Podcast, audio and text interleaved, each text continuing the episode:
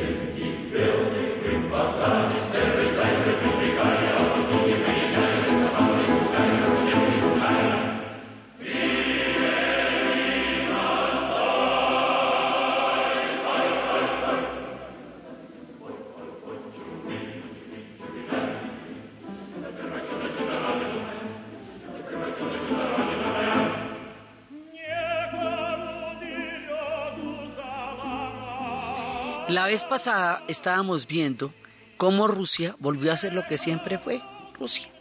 Ya después de caída de la Unión Soviética, terminada su era de potencia planetaria durante el siglo XX, después de todo lo que había representado.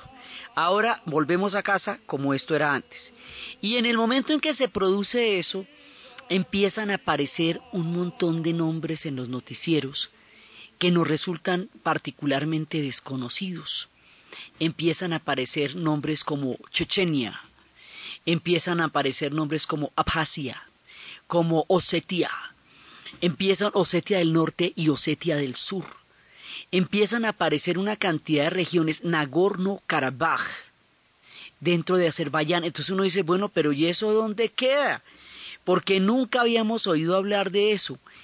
Todo esto, lo que nosotros llamamos como repúblicas, Georgia, Armenia, Azerbaiyán.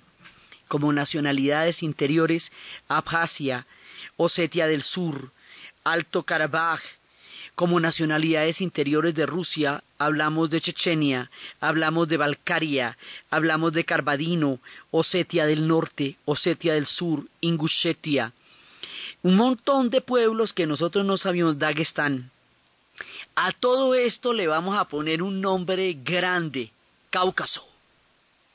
El Cáucaso, este territorio entre el Mar Negro y el Mar Caspio, donde están los montes que llevan su nombre, de donde aparece esa denominación de los hombres blancos como caucásicos. ¿Se acuerda que en las películas gringas dicen que se, eh, se desplazaba en un sedán azul de cuatro puertas y era un caucásico? Muchos vienen de esta región. Y ahí queda Turquía. Esa región de Caucasia ha estado metida en tres imperios a lo largo de los siglos. Ellos, como tales, son gente de la montaña y por lo tanto no desarrollan una pertenencia duradera a ninguno de los imperios ni de los estados nacionales que les van a clavar encima, porque ellos son ante todo pueblos de la montaña. Entonces han estado en sánduche entre el imperio otomano entre el imperio persa y entre el imperio ruso durante toda la época en que estos imperios se expandieron, se contrajeron, decayeron, ascendieron. Entonces a estos pueblos se los repartían según la influencia que cada uno de estos pueblos tuviera de los imperios, según lo poderosos que fueran en un momento dado. Un poco como lo que le pasa a la gente de los Balcanes que son un montón de pueblos, pero esos pueblos quedaron bajo la dominación de los austriacos, de los, de los otomanos también, Entonces, pues a esta gente le pasa la misma cosa. O sea, muchos pueblos, los, muchos imperios los van a invadir. Que eso va a determinar que su historia sea la de una gran y gigantesca resistencia. Que cada vez que cambia un orden histórico, aprovecha para volver a surgir, porque cada vez que hay una nueva baraja, puede existir la posibilidad de que estos pueblos tengan estados independientes, que es lo que siempre han querido ser desde el principio de los tiempos, son pueblos autónomos. Entonces, la forma como ellos se van a relacionar con la caída de la Unión Soviética y la manera como ellos van a responder a esta coyuntura y a todas las agresiones de las cuales ellos se sienten profundamente víctimas tanto de la era soviética como la era zarista es lo que explica por qué de buenas a primeras, sin saber nosotros nada, nos aparecen un montón de problemas en el Cáucaso, región remota donde nadie se imaginaba que pasara tanta cosa. El Cáucaso tiene 450 mil kilómetros cuadrados. Ahí hay más de 70 etnias. Hay abjasios, abdigues, abjaros, armenios, ávaros, azeríes, balcarios, chechenos, daguinos, georgianos, ingushes, carabadinos, kurashis, calmucos, laks, leskins, hay nogats, osetios, rusos, hay otros sin denominación, hay magrelios, hay svans. Bueno, tú nomás me cuentas. Sí, estos son las 20 etnias principales de una región que tiene más de 70. Entonces eso lo que es es un mosaico de pueblos repartido y atravesado por imperios. Siempre que se produce una situación así, eso está listo para un montón de guerras. Entonces, al principio de nuestra historia, cuando estábamos formando la Rusia, al comienzo de todo, ya hace un ratico, habíamos hablado de cómo Rusia necesita tener el control sobre los sitios donde están los puertos de los ríos donde nace donde ellos, en ellos nacen los ríos pero los puertos no los controlaban. Entonces los puertos estaban en dos puntos fundamentales en Crimea y por eso oímos toda la primera parte de nuestra historia hasta llegar a poder controlar Crimea y hacerse con esos territorios y los puertos de Odessa y Sebastopol, eso ya lo hemos hablado. Ahora nos falta el otro pedazo, el Cáucaso. El Cáucaso siempre ha sido importante para Rusia. Desde el siglo XVI estaban metidos ahí como haciendo cositas por el Cáucaso. Pero en el siglo XIX es cuando deciden que el Cáucaso es absolutamente importante para ellos y que se van a meter allá en serio. Y al meterse en serio, ¿qué quiere decir eso? Quiere decir que los pueblos que están allá los van a someter sí o sí, porque usted qué cree que los pueblos que están allá se van a poner muy contentos de que los inviten a formar parte de un imperio, eso nunca es chévere. Entonces les van a declarar una guerra de 30 años entre 1837, una guerra muy muy fuerte, una guerra tan terrible, tan absolutamente terrible que cuestionó a los mismísimos rusos. Pushkin, Tolstoy decían que ellos no se sentían para nada de acuerdo con esa guerra porque esa guerra era, era, una guerra de exterminio y de sometimiento de un pueblo que no merecía esa suerte y que no tenía por qué vivir una cosa tan espantosa. Entonces, esa guerra va a dejar una connotación de vergüenza. No se entiende qué papel civilizador se puede dar con unas condiciones como estas. El pueblo ruso mismo tampoco está de acuerdo con esa guerra, pero para los chechenos eso se vuelve una herida fundacional de sus relaciones con Rusia, que van a ser unas relaciones muy duras y que con la disolución de la Unión Soviética van a recobrar toda la fuerza de su belicismo y de su, y de su rebelión. El proyecto ruso, puesto por ellos, era salir a los mares calientes. No es que el Mar Negro ni que el Mar Caspio sean calientes. Lo que pasa es que ellos mares fríos llaman el Báltico y el Mar de Bahrein, ¿sí me entiende? Entonces, pues, es que uno cuando ve un mar, un mar, caliente, pues piensa en el Caribe. Pero no, no, no, no, no, no. Los mares es que ellos distinguen entre los mares helados, que están congelados todo el año, y los mares friongos, que ellos llaman calientes. Entonces, la idea es salir a los mares calientes a través del Mar Negro y el Caspio a través del Cáucaso. Entonces, esto se vuelve un destino manifiesto y un proyecto. ¿Por qué en el siglo XIX? Porque en el siglo XIX está decayendo el imperio otomano y el, el pueblo iraní, el invierno iraní también está en un momento débil y el imperio ruso se está haciendo cada vez más grande. En 1817 van a fundar una fortaleza que se llama Grozny, hoy capital de Chechenia, que traduce la terrible. Y van a empezar una política de exterminio y sometimiento a manos de un hombre que se llamaba Ermolov, que lo recuerdan los chechenos con horror porque lo recuerdan como el hombre que los sometió. Entonces ahí se les meten en el rancho a los chechenos y los chechenos van a empezar una resistencia que todavía tienen y que trae muchísimos problemas para la Rusia actual. Cuenta la leyenda, hace mucho, mucho tiempo, que había tres pueblos enclavados en lo alto de una montaña, que eran los chechenos, los ingushes y las amazonas. Y se habla de las amazonas porque empezaron a encontrar esqueletos de mujeres en los campos de batalla en números gigantescos que denotaba que formaban parte de los ejércitos. Cuenta la leyenda que las amazonas tenían hijos con los chechenos y con los ingushes, y la manera de distribuir la población entre los diferentes tribus era aparearse con ellos en la oscuridad de la noche. Las mujeres amazonas se iban donde los chechenos unas, donde los ingushes otras, y en la oscuridad de la noche se acostaban con ellos, era muy importante la oscuridad de la noche, porque era muy importante no saber quiénes eran los padres. Lo importante no era la paternidad de esos hijos, sino la pertenencia al pueblo donde habían sido engendrados. De esa manera las mujeres volvían a la tierra de las Amazonas, y cuando nacían niñas se quedaban con ellas. Las mujeres que habían ido a donde los chechenos, si nacían varones, los varones iban para Chechenia, y si nacían varones de los de Ingushetia iban para Ingushetia.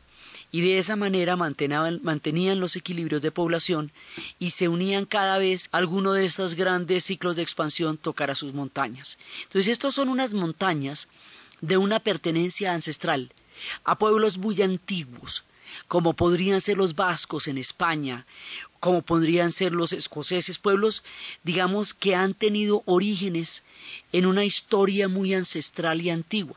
Entonces, ¿qué pasa? Que como cada uno de estos tres imperios eh, se expande y se encoge de acuerdo con su poderío, esto hace que estos pueblos sean constantemente agredidos por el imperio de turno, pero que también establezcan alianzas entre el zar, el sultán y el shah, según sus necesidades. O sea, ellos no son de ninguna parte, son del Cáucaso. No están interesados en que ninguno de estos imperios los cuente en su casting, pero cuando pueden combatir, combaten, cuando pueden aliarse, se alían, pero ellos tienen una historia que se cuenta sola. Lo que pasa es que esa historia va a quedar metida dentro de las historias de los imperios que van a haber en la zona.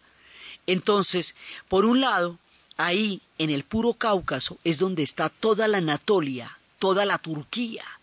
Entonces, el imperio otomano tiene una gran importancia en este mundo del Cáucaso, porque la mayoría del Cáucaso le pertenece a él.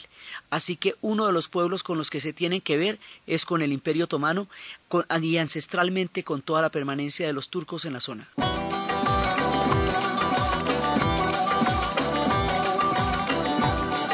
La historia del mundo en Caracol Radio.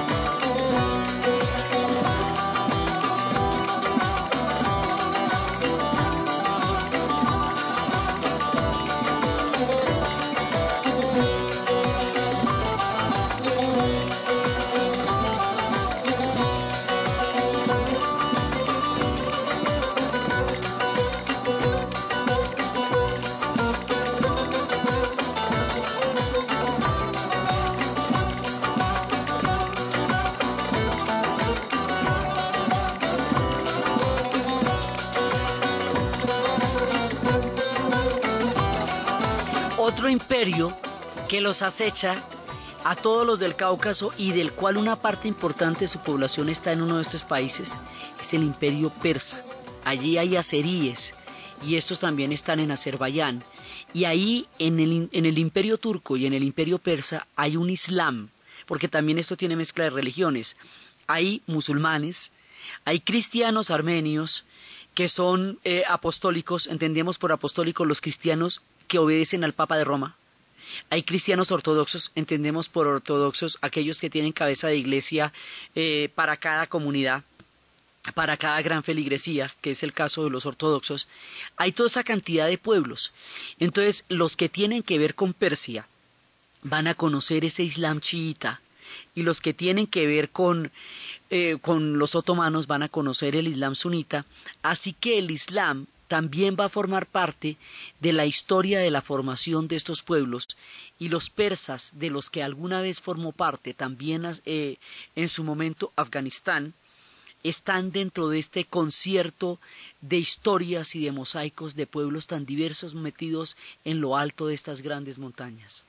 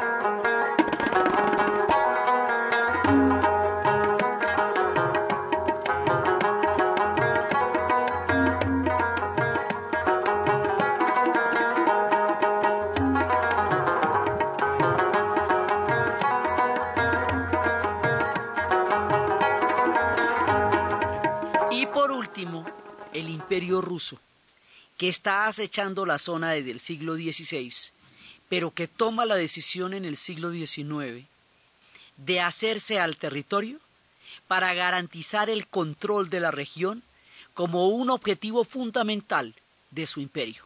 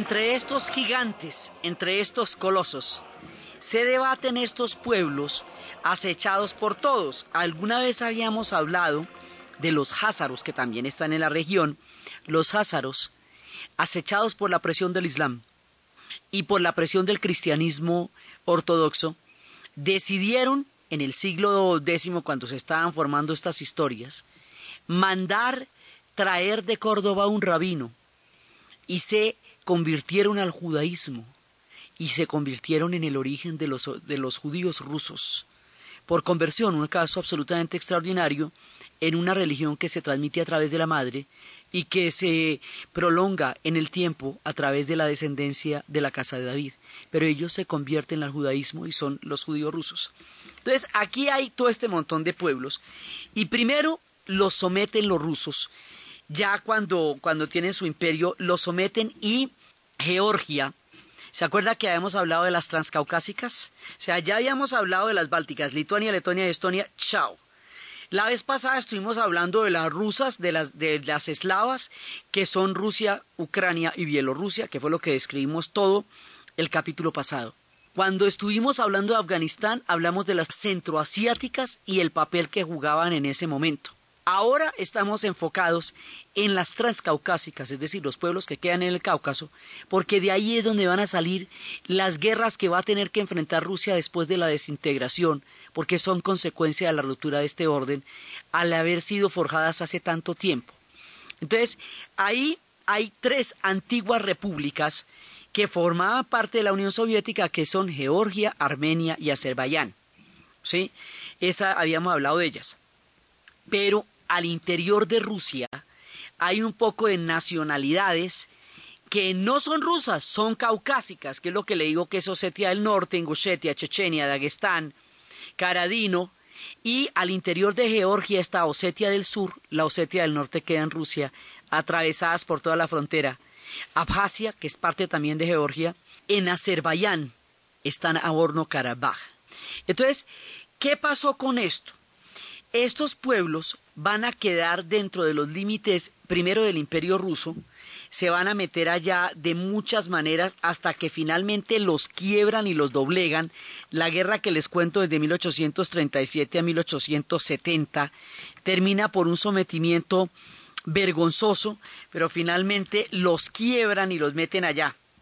Entonces, cuando los quiebran y los meten allá, que es dentro de todo el proceso de expansión que habíamos visto, que primero se tomaron una zona y luego la otra, hasta que llegan a tener un imperio de 22 millones de kilómetros cuadrados, que era el imperio que existía en la época de la revolución bolchevique.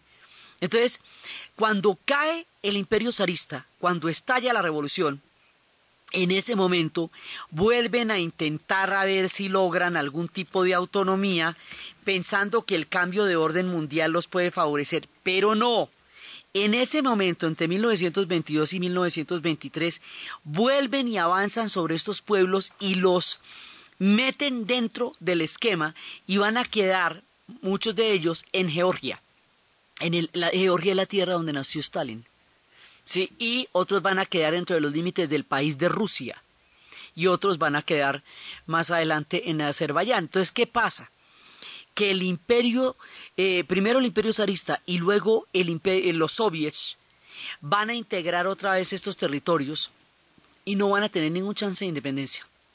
Y después, acuérdense que Stalin protagonizó un capítulo que se llama La rusificación de la revolución y la rusificación de la revolución consistía en mandar una gran cantidad de población rusa a todos los rincones de la Unión Soviética para enfatizar su influencia y sacar o desarraigar a los pueblos para que los nacionalismos no fueran a consolidarse y a convertirse en rebeliones contra el esquema de la Unión Soviética.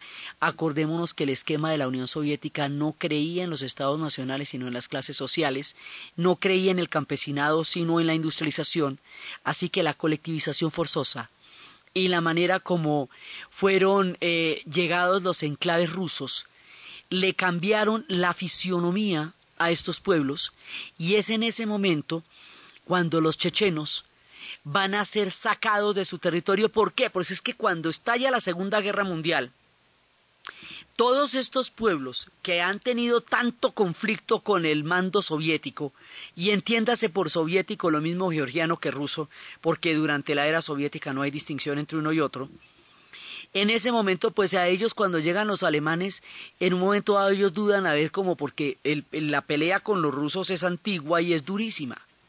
Esa, esa vacilación, digamos, esa duda, hace que Stalin considere que estos pueblos son potencialmente colaboradores y decida deportarlos. Y los deporta.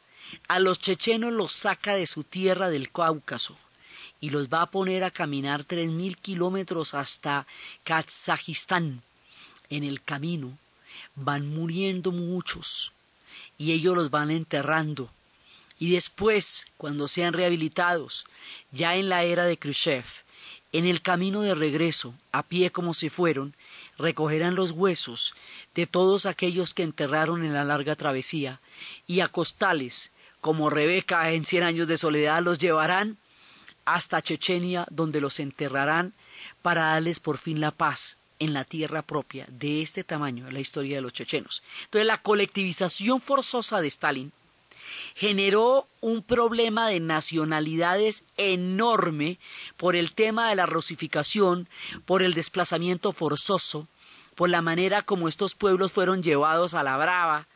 Y ese problema de nacionalidades nos va a estallar en las manos con la disolución de la Unión Soviética.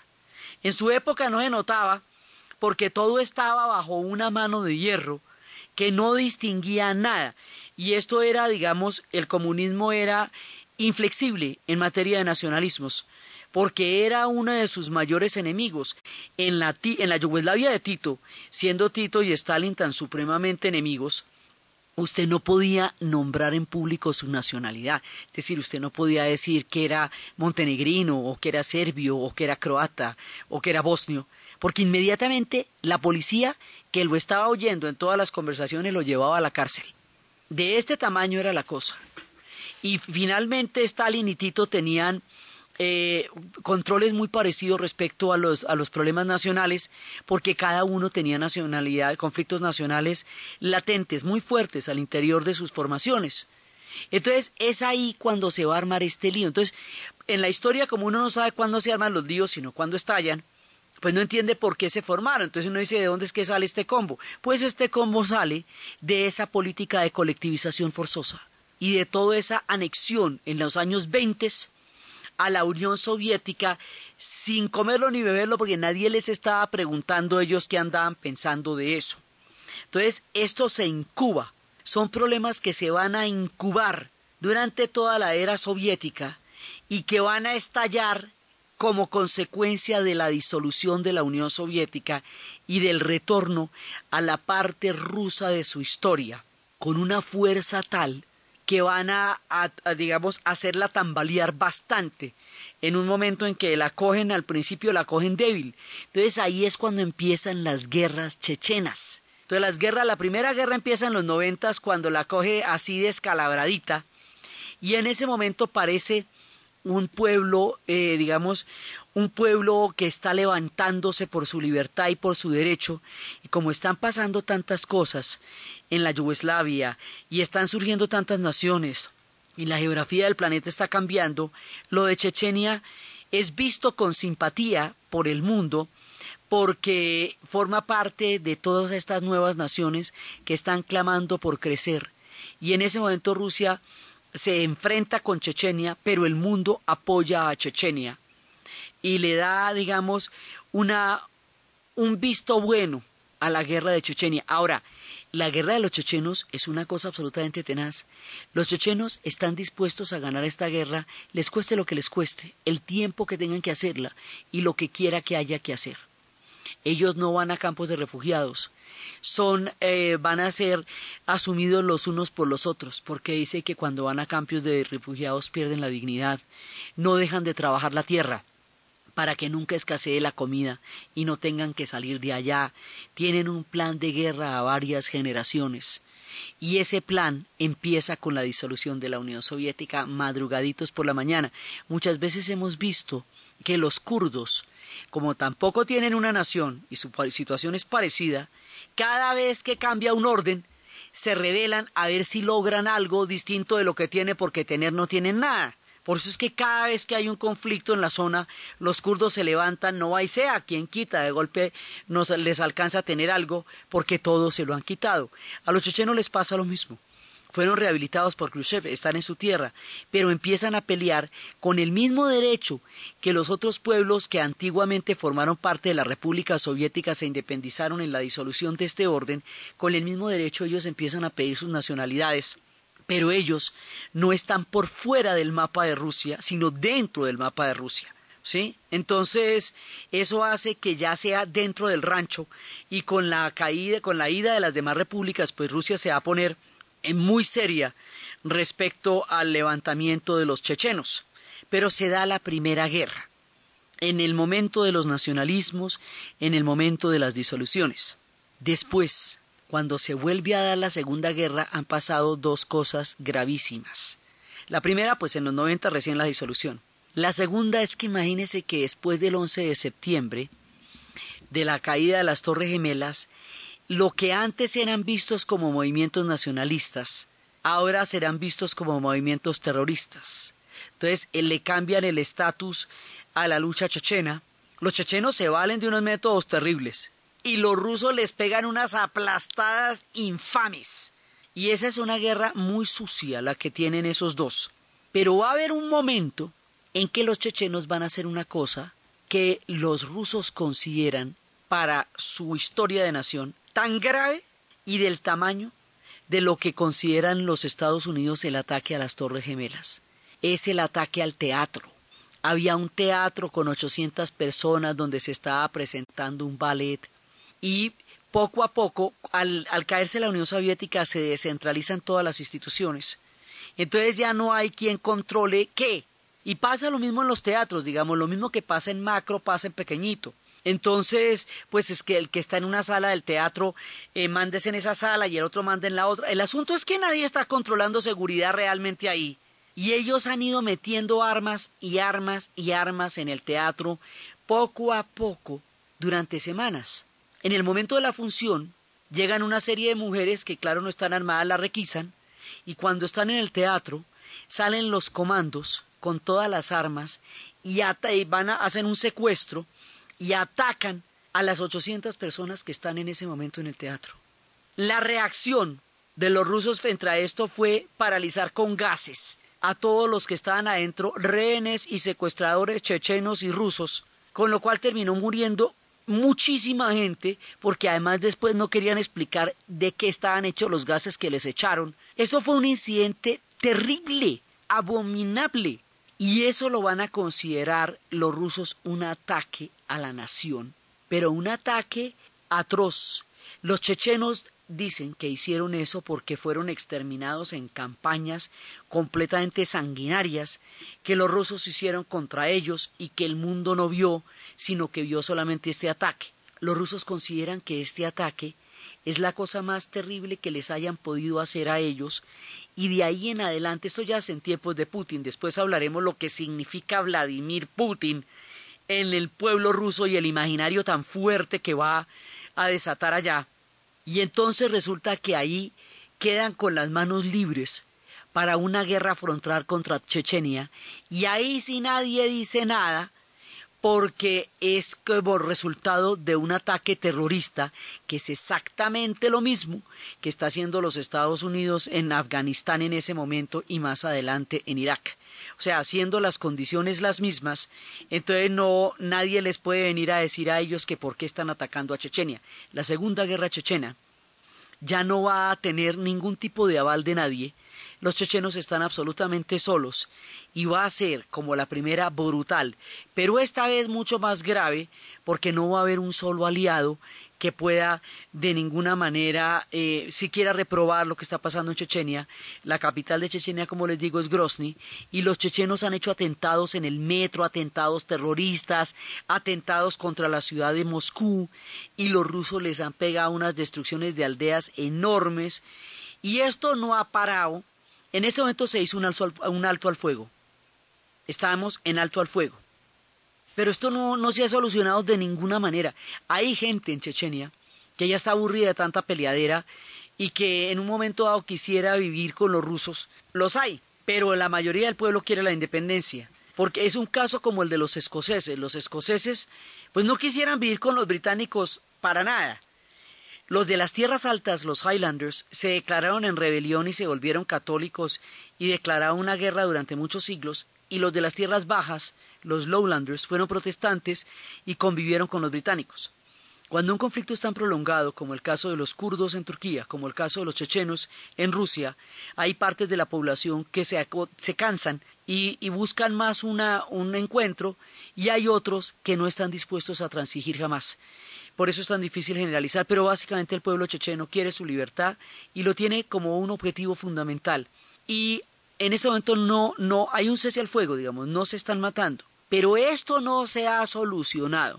Este tema está ahí latente, junto con todo lo demás que se mueve y ebulle bajo el manto del Cáucaso.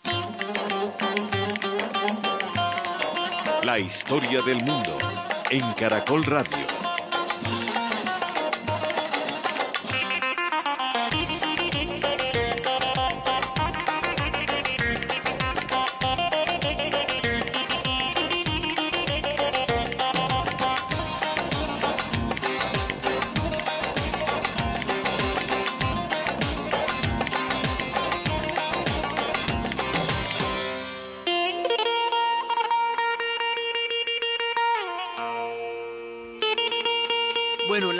O sea, sea lo de Chechenia lo dejamos en punto, en, puntas, en puntos suspensivos porque eso todavía en este momento nos están matando. Pero eso no quiere decir para nada, para nada que eso esté solucionado de ninguna manera porque siguen siendo incompatibles los dos proyectos y eso incluye a Ingushetia y a, y Dagestán. Esto, les repito, son repúblicas, son autonomías dentro del país y de los límites de Rusia. Es decir, estos pueblos no están en las antiguas repúblicas que se fueron con la disolución de la Unión Soviética, sino están en la frontera de Rusia, porque el país llamado Rusia tiene en su interior más de 100 nacionalidades, de las cuales Chechenia es una, Ingushetia es otra, Dagestán es otra. Entonces, el tema que ellos tienen con la increíble diversidad que manejan, aún dentro de la Rusia solita, ya sin nadie más, sin Ucrania, sin Bielorrusia, sin Báltico, sin... ella sola merita en cueros, tiene 100 nacionalidades y una de ellas es Chechenia. Entonces el tema va ahí, o sea, va en, en casi que va en tregua, pero esto en la medida que no tenga ninguna solución todavía de acuerdo en ningún sentido, porque los rusos no los van a dejar ir y ellos no se van a quedar callados, pues simplemente estamos casi que en periodos entre guerras de Chechenia con Rusia. Bueno, la otra, Georgia. Georgia es la tierra de Stalin. Inclusive Stalin era un monje y su madre era tan severa que le decía que ella nunca quería que se hubiera salido de monje y Stalin cuando se volvió el amo y el señor de la Unión Soviética le puso la Unión Soviética a los pies a su madre y ella le dijo que nunca le hubiera no le pareció chévere que se hubiera salido de ser monje. Decía, pero qué señora tan terca. ¿ah? Bueno, de allá, allá en esa misma Georgia, nosotros tenemos otro par de pueblos que se llaman Osetia. En el reparto de la disolución de la Unión Soviética nos quedó una parte que se llama Osetia del Norte dentro del territorio de Rusia, al ladito de Ingushetia, ¿sí? dentro de los límites de Rusia. Y otra parte nos quedó dentro de los límites de Georgia. Entonces, pero el mismo pueblo, ¿no? Osetianos del norte y osetianos del sur.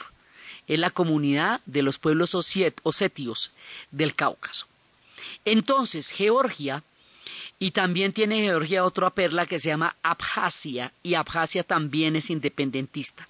Abjasia y Osetia quieren independizarse y volverse rusas ellos se sienten mejor del lado de los rusos, entre otras cosas porque los rusos eh, poco a poco se han ido recuperando y Georgia pues es un país bastante más atrasado con respecto a la asombrosa recuperación de Rusia.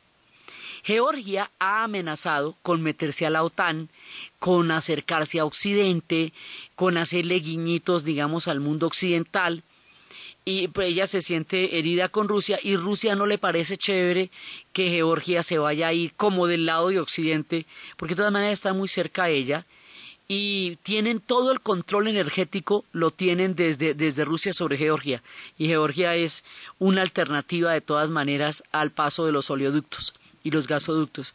Entonces, lo que han hecho los rusos es, digamos, apoyar los movimientos independentistas de Osetia del Sur y de Abjasia en sus aspiraciones de unirse con el norte en el caso de los osetios y con Rusia en el caso de los abjazos y convertirse en rusos.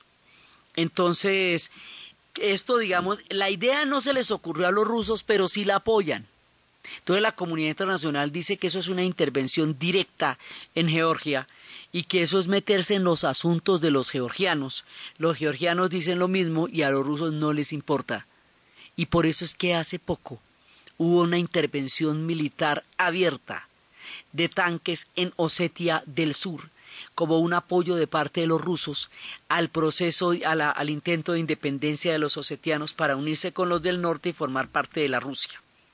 Entonces, todo lo que les cuento no es que se haya solucionado.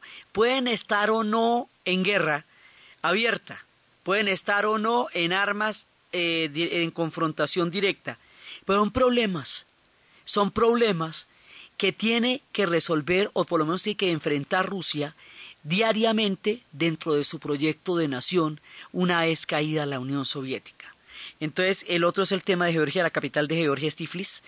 Y ustedes habrán oído esto en los noticieros de los, de los osetios y metieron tanques allá. Y uno dice, pero ¿por qué cómo van a meter tanques allá los rusos? ¿Y quiénes son los osetios? ¿Y dónde quedan? ¿Y por qué?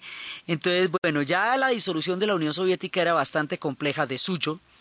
La disolución de todas las repúblicas costaba mucho entenderla, pero estas pequeñas nacionalidades interiores, divididas entre fronteras y pertenecientes a historias mucho más antiguas que los pueblos donde actualmente están contenidas como estados, eran totalmente invisibles para el mundo antes. No tenían ninguna importancia, no, no eran visibles de ninguna manera. Entonces, pero sí lo son para Rusia y son un temita que hay que solucionar. O sea, el tema ahí es, primero, con, la, con el impulso independentista de Osetia y segundo, con el control de Georgia, porque de todas maneras Rusia quiere seguir teniendo en las antiguas repúblicas gobiernos amigos, que no le vayan en un momento dado a voltear la, espalda frente a Occidente, porque aunque las relaciones con Occidente han cambiado mucho y, y ya todo bien, uno nunca sabe, siempre es mejor que no estén en la OTAN y esas cosas que son como tan, pues ellos de todas maneras siempre tienen sus patrones históricos de todo lo que les ha costado mantener una independencia frente a Europa y a Europa de todo lo que les ha costado mantener una independencia frente a Rusia, de un lado y del otro. Y por el otro ladito hay otro problema.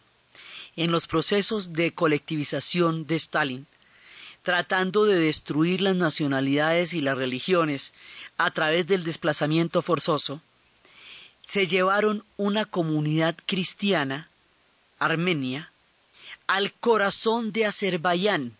Azerbaiyán tiene como capital Bakú, y ahí por ahí pasa todo el petróleo del mundo. El petróleo del Cáucaso está contenido en Bakú. Allí estuvieron los Nobel en una época, ahí estuvo Gulbenkian en su momento cuando comprometió el, todo el petróleo del Medio Oriente. Es un punto nodal, Bakú. Y allá, en el territorio de Azerbaiyán, pusieron un enclave armenio que se llama, con el atractivo y sugestivo nombre de Nagorno-Karabaj. Nagorno-Karabaj es un enclave cristiano armenio al interior de un país musulmán que se llama Azerbaiyán. El gentilicio de los de Azerbaiyán es azeríes y los azeríes también corresponden a un pueblo que es mayoría en Irán, razón por la cual Irán también estaba metido en esta historia. Al, crear este enclave se genera una tensión que recién disuelta la Unión Soviética lo llevó a una guerra y que permanentemente produce roces y levantamientos porque cambia y altera la naturaleza religiosa de los pueblos, ambos contenidos en este enclave y víctimas de una situación que se generó a partir de los procesos de colectivización forzosa. La historia del mundo en Caracol Radio.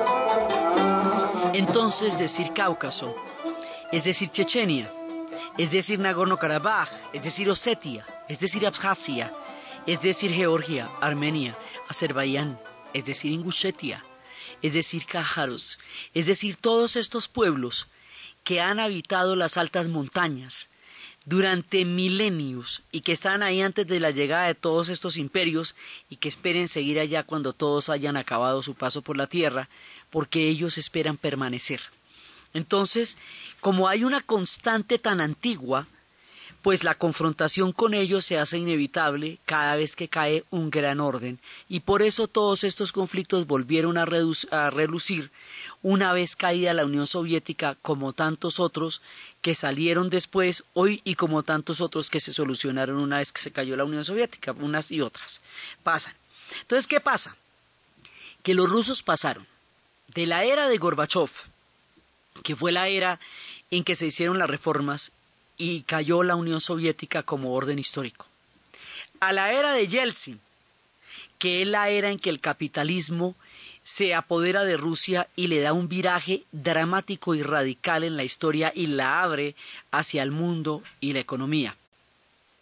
A la era de Putin, en el momento en que se empiezan a recuperar de los años más duros, vuelven a tener la fuerza económica por el sector energético. Habíamos visto que ellos, la tierra les ha dado un frío perpetuo, la naturaleza les ha, eh, ha sido muy eh, parca con la vegetación, con la agricultura para ellos por los fríos suelos pero lo que no les ha dado en agricultura les ha dado en, sectores energéticos y por eso son muy ricos.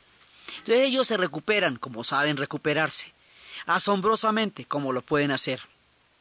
El símbolo de esa recuperación, el imaginario de volver a ser una potencia, el salir de las ruinas para volver a ser alguien importante en el concierto mundial, es lo que significa para los rusos la figura de Vladimir Putin, la historia de cómo se recuperaron y cómo hoy día brillan en el concierto de las naciones, con una idea clásica pero a la vez futurista de su papel en la historia, es lo que vamos a ver en el siguiente y último programa de la serie de Rusia. Entonces, desde los espacios legendarios del Cáucaso, desde las historias de las Amazonas, amándose en la oscuridad con los ingushes y con los chechenos, desde las historias de los cázaros, desde las historias de los imperios, de las expansiones y de los pueblos que sobre aquellos que han vivido en la montaña y tienen su leyenda en las cumbres de uno de los focos más grandes de civilización que es el Cáucaso, en la narración Diana Uribe, en la producción Rodríguez y para ustedes, feliz fin de semana.